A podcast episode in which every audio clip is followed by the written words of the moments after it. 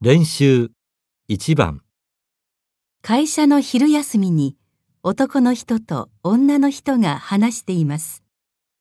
この頃、うちの会社も出張が多くなったよね。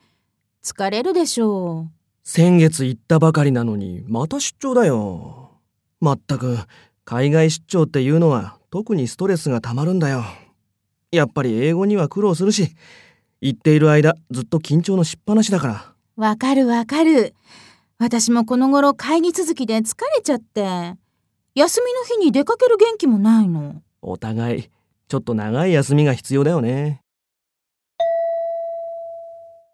男の人と女の人は何について話していますか1、出張の場所、 2、会議のやり方、 3、仕事のストレス、 4今度の休み。